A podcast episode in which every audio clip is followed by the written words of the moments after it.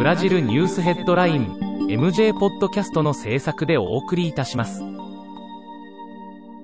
ブラジルニュースヘッドラインはブラジルの法事紙日経新聞の配信記事を音声で伝えるニュース番組です。ブラジルの社会政治経済に関する記事の見出しのみを抜粋してお伝えします。9月21日のニュースです。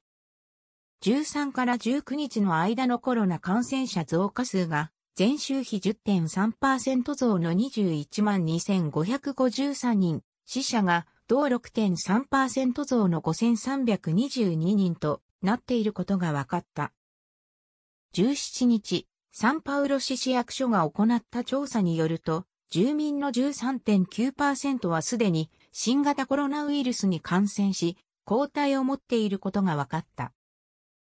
18日、ブラジル外務省がマイク・ポンペオ米国務長官をベネズエラ国境のあるロライマ州に招いた。この会合でポンペオ長官はベネズエラのマドゥーロ大統領に関して今こそ政権から引きずり下ろす時だと発言したとされ、連邦議員からは他国の政治に干渉しないという我が国の外交の伝統を破る行為だと次々と強い反発の声が上がっている。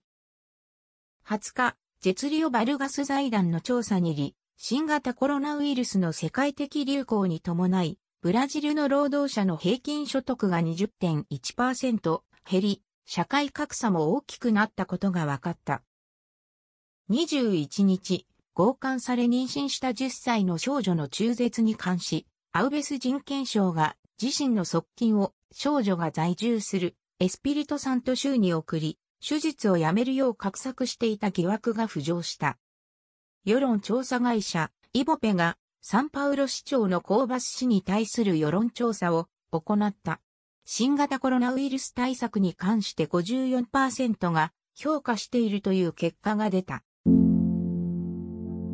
日経新聞サイトでは最新のブラジルニュースを平日毎日配信中。無料のメールマガジン、Twitter、Facebook、インスタグラムから更新情報をぜひお受け取りください。ブラジルニュースヘッドライン